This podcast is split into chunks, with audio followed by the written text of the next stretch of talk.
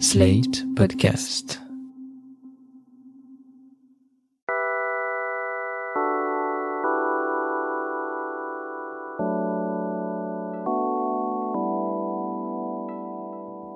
On parle peu des gens qui restent, de celles et ceux qui se suspendent à une absence, à un vide. On dit souvent que le deuil, c'est le prix à payer pour avoir aimé. Les gens qui restent retiennent leur souffle des semaines, des mois, des années, tout en oubliant parfois que leur cœur bat et que vivre, c'est accepter la possibilité de la perte. J'ai voulu vous raconter les gens qui restent, leurs amours, leurs amitiés en filigrane, les rencontres qui ont marqué leur vie à tout jamais. Je suis Lucille Bélan, vous écoutez Les gens qui restent, un podcast slate.fr.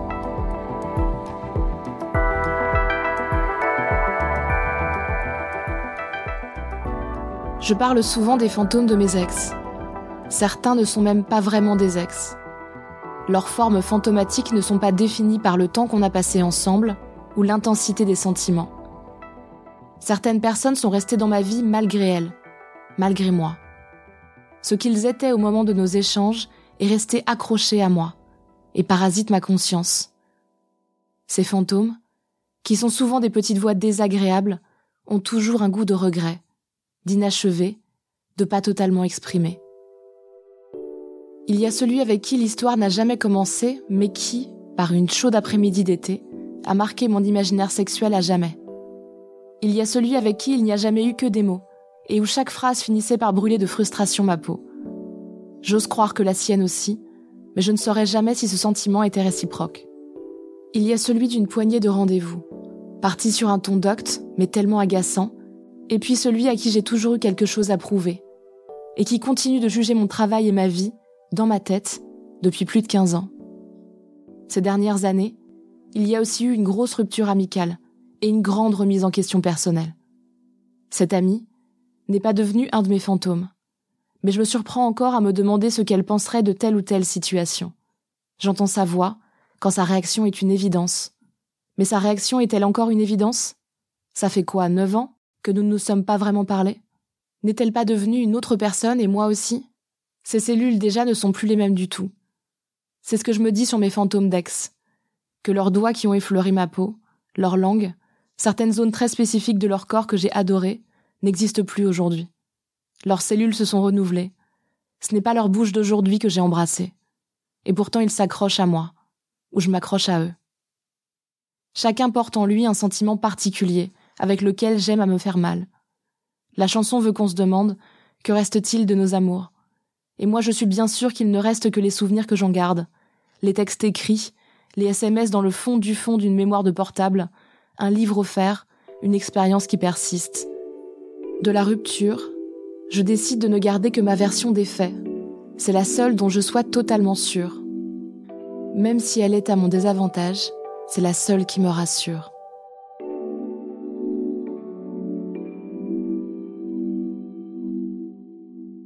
La dernière fois que j'ai vu Clara avant qu'elle me quitte, c'était euh, c'était quelques jours avant. Et elle est venue chez moi. À l'époque, j'habitais dans un studio sixième étage sans ascenseur, donc il fallait le vouloir un peu. Elle est venue chez moi. On a fait l'amour. Elle est repartie. Elle n'est pas restée. Ça, c'était normal.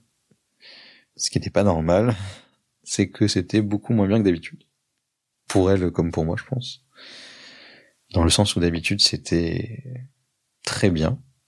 Et là, c'était pas bien.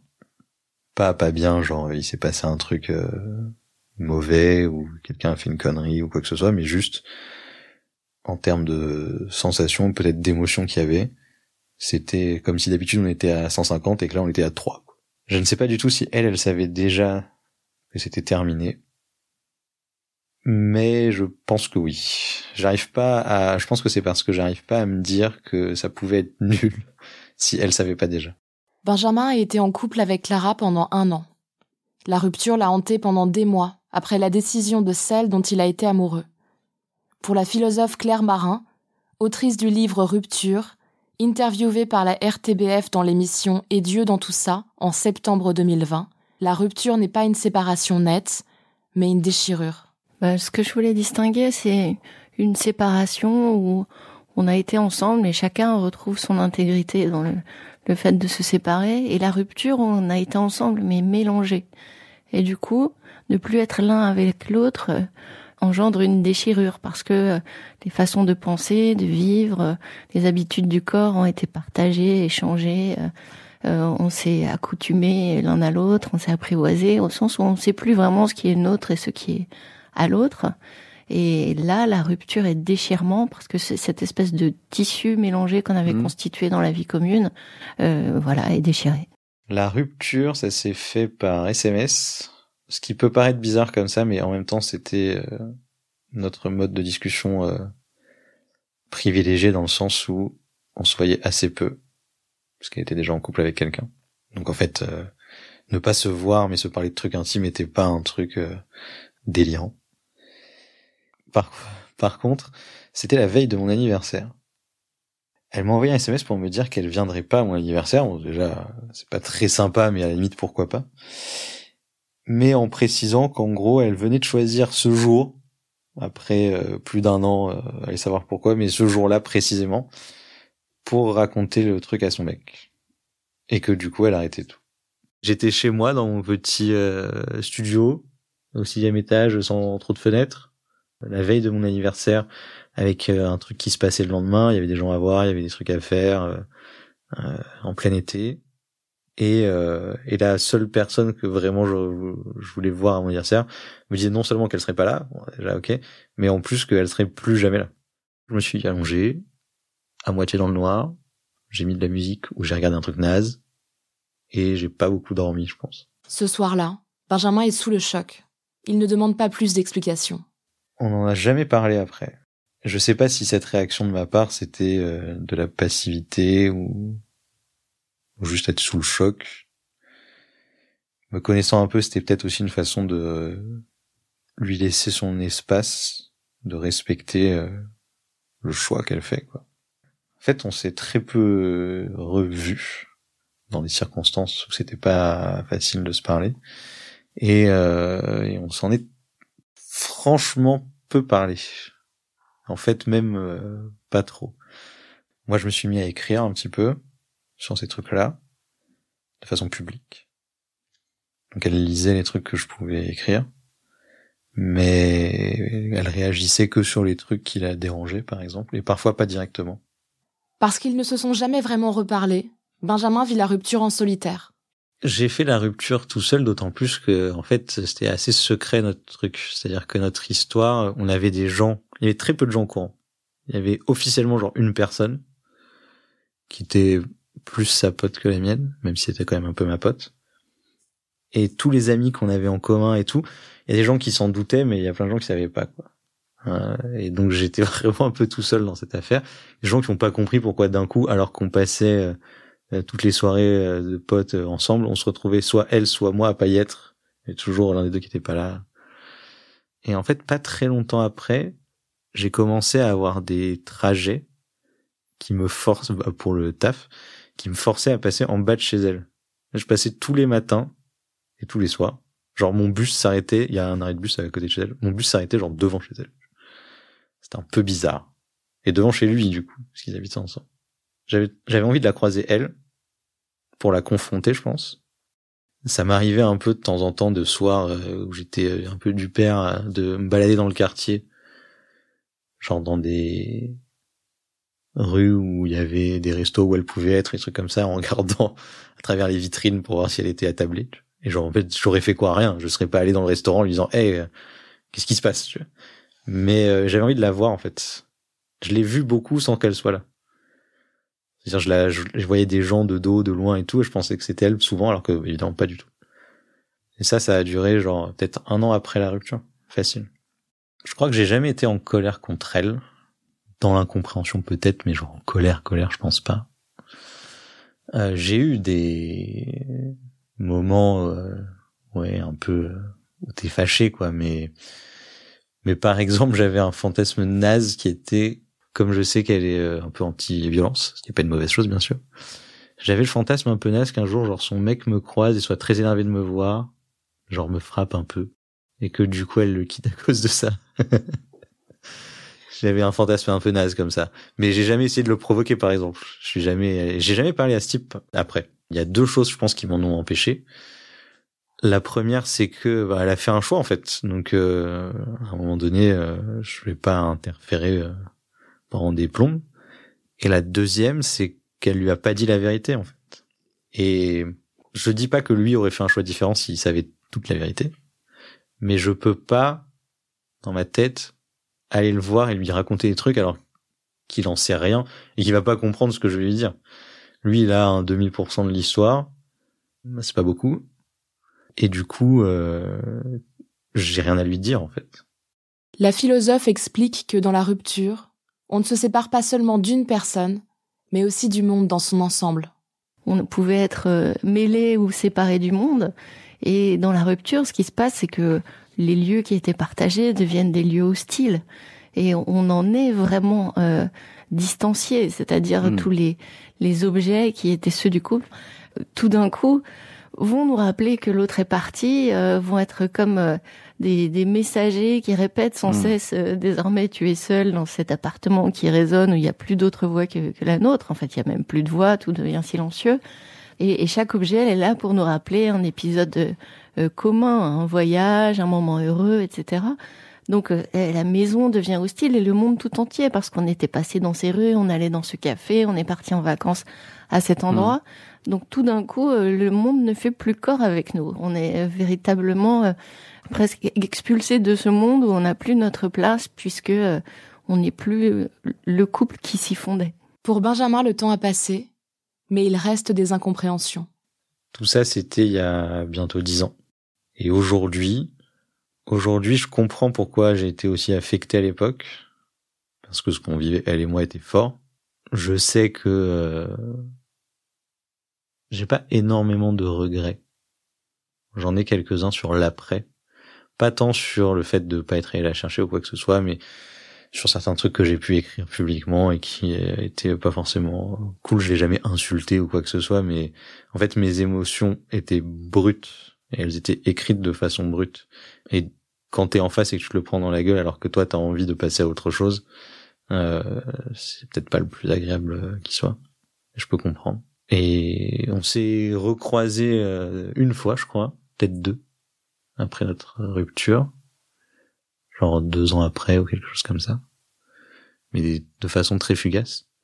Où elle a été, euh, en fait, ce que je lui reproche le plus, je pense, c'est qu'elle a été odieuse après, pendant la rupture et euh, et après. Être passé directement et sans raison dans le sens où sans que moi j'ai fait quelque chose, de euh, être la personne qui est amoureuse de moi, être une personne qui, pour protéger le couple qu'elle a choisi d'avoir, est odieuse avec moi. Mais aujourd'hui, euh, on n'a aucun contact et a priori, elle va très bien, donc tant mieux pour elle. J'ai pas de d'animosité envers elle, par exemple. Ça m'arrive de penser à elle parfois quand il y a euh, euh, quand t'as été pendant plus à peu près un an avec quelqu'un et en plus avec quelqu'un où c'était fort parce que les sentiments étaient là et t'avais un truc caché, donc t'avais forcément des codes, des trucs et tout. Ça m'arrive de penser à elle parfois parce que il euh, y a des mots, il y a des endroits. J'ai toujours sa fiche dans mon téléphone, donc euh, j'ai sa date d'anniversaire quand c'est son anniversaire. Et comme tout le monde, une fois de temps en temps, mais pas trop souvent, ça va, je me, je me retiens un peu, je vais checker un peu euh, Facebook et tout pour voir si ça va. En fait, après notre rupture, j'ai pas nécessairement mis beaucoup de temps à à avoir à nouveau des aventures, même quand j'étais au plus bas et au plus mal de de la souffrance que c'était de plus être avec elle, mais à, voir d'autres personnes et tout, euh, ça m'a pas pris genre des mois et des mois. Par contre, à vivre euh, une vraie histoire euh, avec des connexions émotionnelles fortes et retomber amoureux, ça a mis plusieurs années.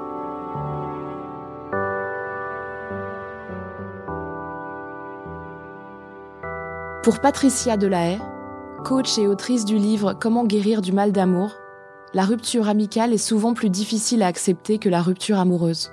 On s'attend éventuellement à la rupture amoureuse parce qu'autour de nous, euh, beaucoup de gens euh, se séparent. On s'attend euh, beaucoup moins à la rupture amicale. C'est beaucoup plus surprenant, beaucoup plus douloureux. En plus, il peut y avoir une, des confidences beaucoup plus, beaucoup plus poussées avec des amis qu'avec euh, des amoureux.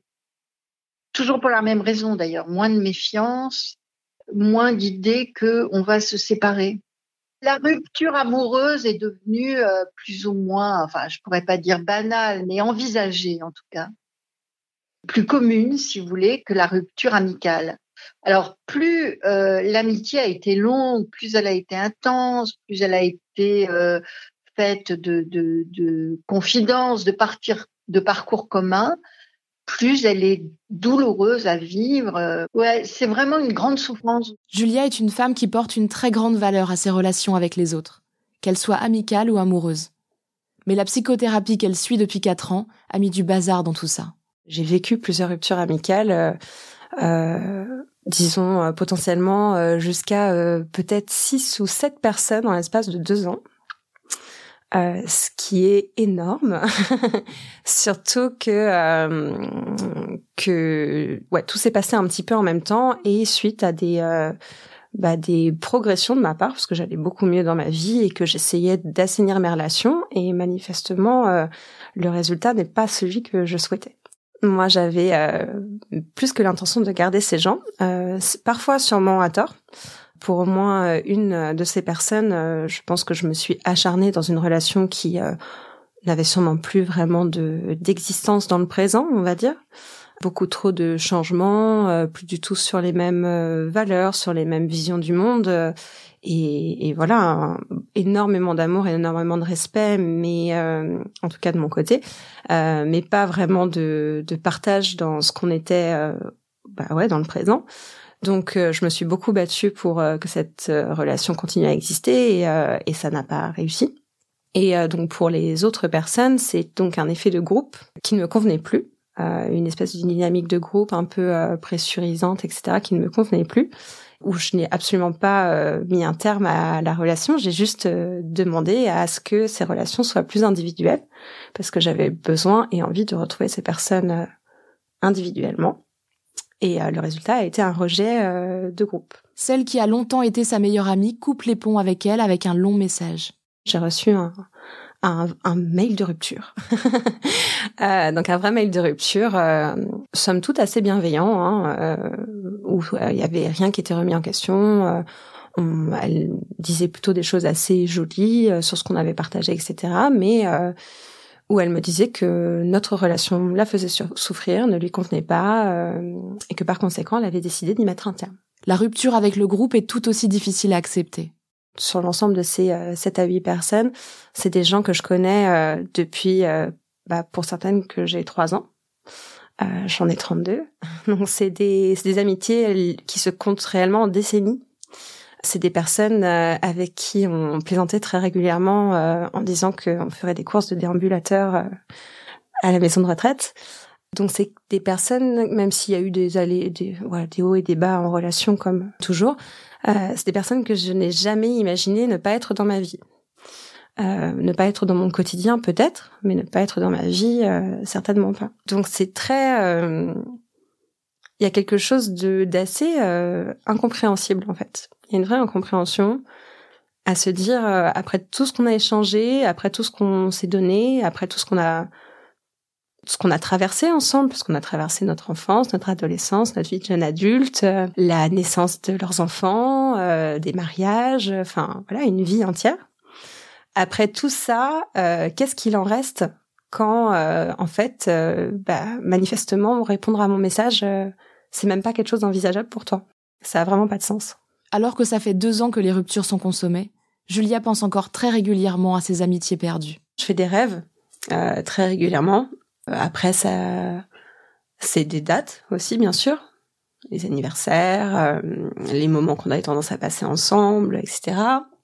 C'est euh, bah du coup les informations qu'on collecte de loin, parce que malgré tout, bah, on est en 2021, les réseaux sociaux, etc. Donc il y a quand même parfois des choses qui passent, bien qu'on ne se suive plus sur les réseaux, mais mais voilà, du coup, quand même des informations qui passent. Euh, c'est des endroits, euh, c'est euh, en vrai c'est beaucoup de choses. Enfin, quand on a échangé plus de 20 ans d'amitié, c'est à plein d'endroits et puis parfois ça ça prend par surprise aussi. Pour Patricia Delahaye, la vraie clé, c'est le temps. Le temps, c'est absolument essentiel dans tous les processus humains et on l'oublie, on n'en parle, on n'en parle jamais. Mais le deuil prend du temps. Euh, l'apprivoisement de la perte d'une amitié ou d'un amour prend du temps. Si vous voulez, à chaque fois, il faut se repositionner dans la vie. Euh, les gens avaient beaucoup d'importance, beaucoup de place, et il va falloir vivre sans eux, d'une manière ou d'une autre. Dans le deuil, eh bien, euh, c'est faire le deuil de quelqu'un, mais c'est aussi faire le deuil d'un passé souvent. Dans le deuil amoureux, il va falloir réduire la place qu'on donnait à cette euh, à cette histoire, ce qui prend du temps. Parce que quand on aime quelqu'un ou quand quelqu'un est ami avec nous, on, on lui a donné toute une partie de soi et on lui l'a laissé intégrer toute une partie de sa vie et toute une partie de son être. Et peu à peu, euh, cette partie-là va diminuer et pour finir même quelquefois par ne plus exister. On sait même plus. Euh, c'est fou. Il y a, il y a des histoires de passion où, où vraiment euh, on, les gens sont comme habités par quelqu'un, vraiment. Et puis tout d'un coup, euh, enfin, et puis des années plus tard, cette personne n'a plus aucune substance. Vous voyez, n'existe plus quoi. Et on se demande même si on la croise, comment on a pu l'aimer, c'est devenu quelque chose de très intellectuel, de très abstrait. Alors que la passion, ça, c'est très physique, c'est dans les tripes, c'est dans la chair. Voilà. Donc c'est étrange, hein, mais en général, il faut du temps. Malgré les angoisses et les insécurités que ça a pu générer chez elle, Julia a réussi à s'entourer de nouveaux amis. Il y a des amitiés que j'avais déjà qui se sont renforcées, il y a de nouvelles amitiés, euh, il y a ma relation amoureuse aussi actuelle euh, qui est très saine pour moi. Euh, Aujourd'hui, oui, j'ai des relations euh, très saines avec des gens qui respectent complètement euh, bah, mes limites, mes besoins, mes envies et qui sont heureux de partager ma progression. Quoi. Mais elle ne sait pas si un jour elle s'en remettra. C'est difficile, c'est vraiment compliqué parce qu'encore une fois, on cherche le sens, ça n'a pas de sens. En tout cas, pour moi, ça n'a pas de sens. Euh, on aurait pu euh, s'aimer de loin. Et manifestement, bah non, c'est pas possible. Donc l'alternative, c'est euh, c'est de disparaître, c'est de fermer la porte. Et ça, c'est ouais, c'est c'est difficile à accepter. Et du coup, j'ai un peu du mal à imaginer un moment où ce sera ok. Euh, je l'espère parce que j'ai pas l'intention de garder ces casseroles euh, toute ma vie mais ce serait très différent pour moi si on pouvait juste s'aimer de loin. Si les histoires sont toutes différentes, Patricia Delahaye évoque l'importance du self-care après une rupture amicale ou amoureuse.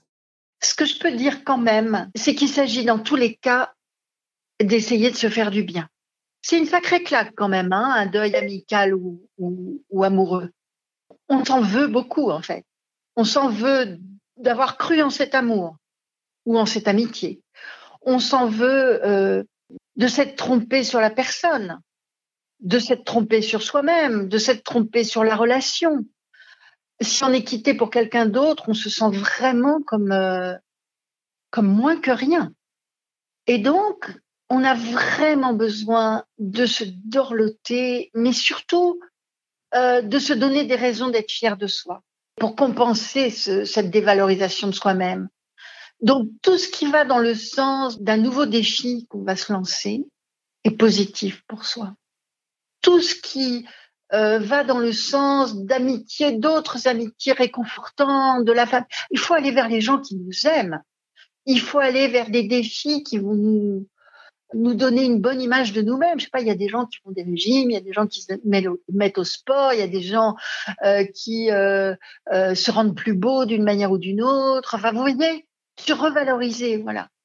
S'apporter de la douceur, se donner raison d'avoir du chagrin, d'être en colère, de, enfin voilà, tout ça, ça aide. Voilà. Là, on peut dire que c'est une généralité euh, qui tient la route.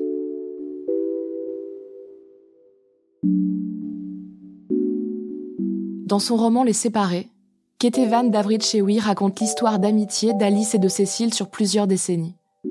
D'abord, leur relation est fusionnelle. Je cite. Alice allait dormir chez Cécile. Madeleine installait un matelas à même le sol. Cécile venait s'étendre près d'Alice qui lui confiait sa passion pour Barbara, le piano et les mots qui emplissaient le vide, lestaient la mélancolie, ébranlaient. Cécile ne la quittait pas des yeux. Des reflets argent comme du métal. Une profondeur insondable. Ce qu'Alice tentait de décrire devenait crucial, résonnant en Cécile. Alice en ressentait l'écho, les vibrations. Elle avait la sensation de pouvoir tout dire, déverser l'avalanche d'émotions incontrôlables et effrayantes qui l'assaillaient et l'embarrassaient. Ne rien omettre lui prenait toute son énergie. Alice et Cécile parlaient longtemps avant de s'endormir d'épuisement. Fin de la citation. Et puis les années passent, et les incompréhensions s'accumulent. Les deux femmes se séparent. Je cite. Un été passa sans Cécile, une rentrée sans elle, puis la vie. Elles tentèrent une ou deux fois de reprendre rendez-vous, mais l'amertume, l'ennui les submergeait. Elles se cherchaient en étant en face l'une de l'autre, ne se trouvaient plus. Elles renoncèrent. Elles cessèrent toute relation.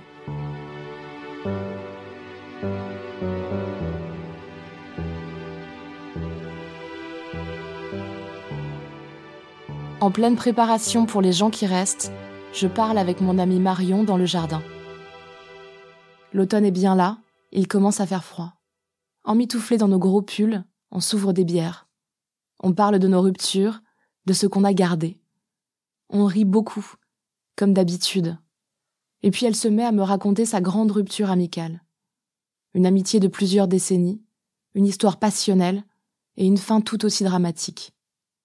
Elle en parle, et puis je sens que l'émotion prend toute la place. En quelques secondes, elle retrouve chez elle une photo encadrée d'elle deux adolescentes. Elle me confie que la seule fois où elle a réussi à écrire sur cette histoire, elle a transformé les protagonistes en garçons pour prendre de la distance. J'écris notre histoire ce soir, en hiver. La musique du voisin du dessus m'écorche les oreilles. Le village est vide à pleurer. J'ai tout perdu à présent. Je parle pas du concret, tout perdre, c'est seulement perdre l'envie de continuer. On dit tant qu'il y a de la vie, il y a de l'espoir. C'est une phrase fausse. Moi, je pense que c'est tant qu'il y a de l'espoir qu'il y a de la vie. Parce que sans lui, tout est mort. Les années ont passé sans qu'on ne s'en préoccupe. Zach et moi étions deux gamins de dix ans, dans des corps un peu plus âgés. Il venait toujours chez moi parce qu'il y avait un jardin et un père. On a construit notre maison dès les premiers jours, pierre par pierre, ajoutant des étages à chaque année supplémentaire. Elle allait atteindre le ciel, notre bicoque. Au rez-de-chaussée, il y avait l'école primaire et les jeux de chasse à l'homme, le nom de la plus belle fille de la classe et les premières incantations aux fantômes. Le premier étage, c'était le collège, avec ses gars méchants et ses filles trop grandes, avec nos disputes et les premiers pornos piqués à papa. Et puis un jour, il y a eu le grenier. On a mis dedans tout ce qu'on ne voulait pas voir. L'amour bien trop fort que je lui portais, l'admiration qu'il éprouvait pour moi et qu'il détestait profondément. On y a déposé mes mensonges dans une boîte scellée qu'il ne fallait surtout jamais ouvrir. Il y a laissé des photos, comme celle où il a embrassé la fille qui me plaisait. Il fallait pas monter au grenier. Parfois, il disait des choses que je n'aimais pas, je le lui faisais remarquer, et pour ne pas perdre mon estime, il s'en excusait. On plaçait sa honte d'être ce qu'il était vraiment au grenier, près de ma boîte à mensonges. La puberté nous a poignardés. Zach peinait à embrasser une meuf quand je m'envoyais déjà en l'air avec la moitié du lycée. Je crois qu'il voulait une histoire d'amour. Il me demandait Mais quel intérêt tu tires de rapports sans affection? Et je répondais L'intérêt c'est de tirer, pas l'affection. Un jour, après 15 ans d'investissement quotidien, une maison imaginaire, un réel appartement. Après plusieurs voyages, de longues nuits de cuite, des amandes partagées. Après les plus grands fous rires, les plus fous secrets. Un jour donc. Zach a quitté ma vie. Il l'a fait sans prévenir et sans adieu. J'ai jamais compris pourquoi. Et par sa faute maintenant, quand je me tourne vers la ligne droite de mon passé et que j'en remonte la voie, souvent à pied, j'ai ce sentiment vide et vrai. La sensation d'avoir tout vécu, déjà. Pas parce que c'est le cas, j'ai jamais eu d'enfant, j'en aurai probablement jamais. Je me suis pas mariée, j'ai pas sauvé une vie, planté un arbre, perdu un parent. Mais c'est un peu vrai quand même, parce que Zach et moi, nous avions fusionné notre monde imaginaire à la réalité. Et quand on prend conscience qu'un rêve est meilleur lorsqu'il reste irréalisé, alors on, rêve plus. Envisager mon avenir est devenu une épreuve douloureuse. D'année en année, tous les et chantonnants que je pouvais avoir s'écrasaient contre le mur de la réalité. Le soutien de Zach m'aidait à surmonter cette conscience aiguë de la déception et puis enfin, quand j'ai compris qu'il était vraiment parti, Je me suis éteint.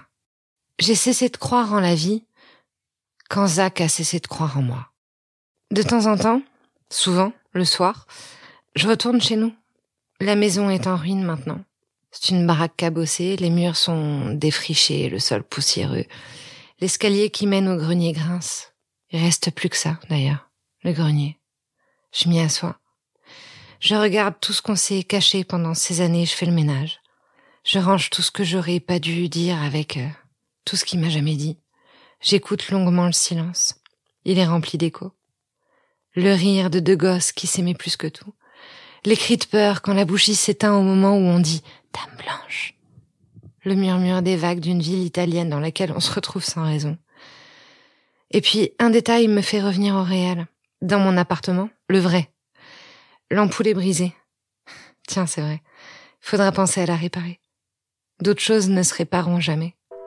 Heureusement que les ampoules sont là. Je crois que ce dont on ne se relève pas, c'est le ressentiment. Un jour, il y a l'amitié et l'amour, et puis un autre, on ne voit plus que les défauts. On s'agace, on trépigne, on revisite l'histoire à coups de petites phrases lapidaires qui envoient valdinguer les nuances. La rupture, elle arrive souvent là, et puis parfois bien après. Ce ressentiment est un sentiment fort, qui peut en effet nourrir une relation pendant de nombreuses années. On reste malgré tout, parce qu'on croit que c'est de notre faute, ou que c'est inéluctable. Qu'elle arrive tôt ou tard, la rupture c'est un instant. C'est un point fixe ancré dans le temps.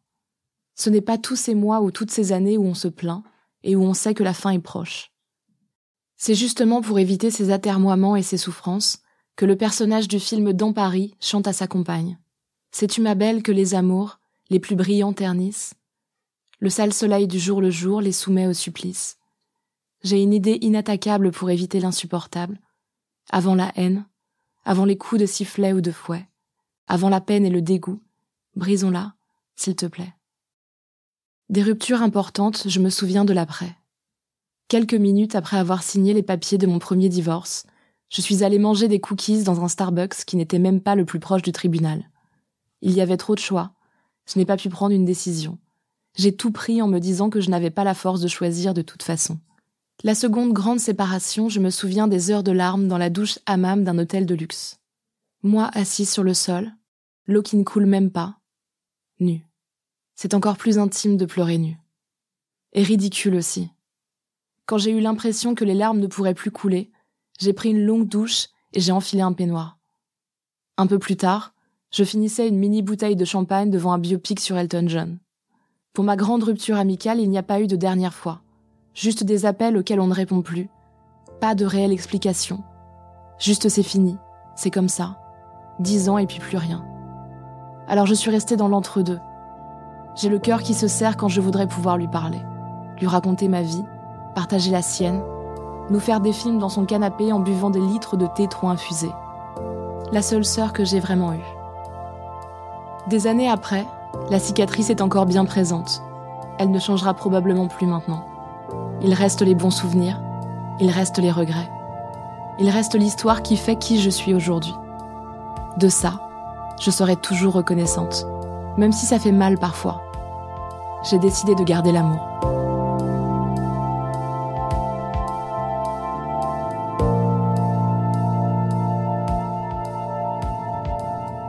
Vous venez d'écouter Les gens qui restent, un podcast de Lucille Bélan, produit et réalisé par Slate.fr sous la direction de Christophe Caron et Benjamin Septem-Ours.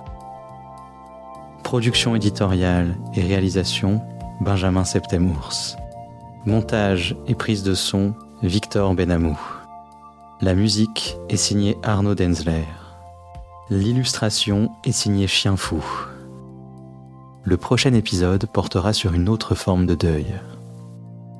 Si vous faites face à un deuil et avez besoin d'en parler, vous pouvez contacter l'association Empreinte, E-M-P-R-E-I-N-T-E-S.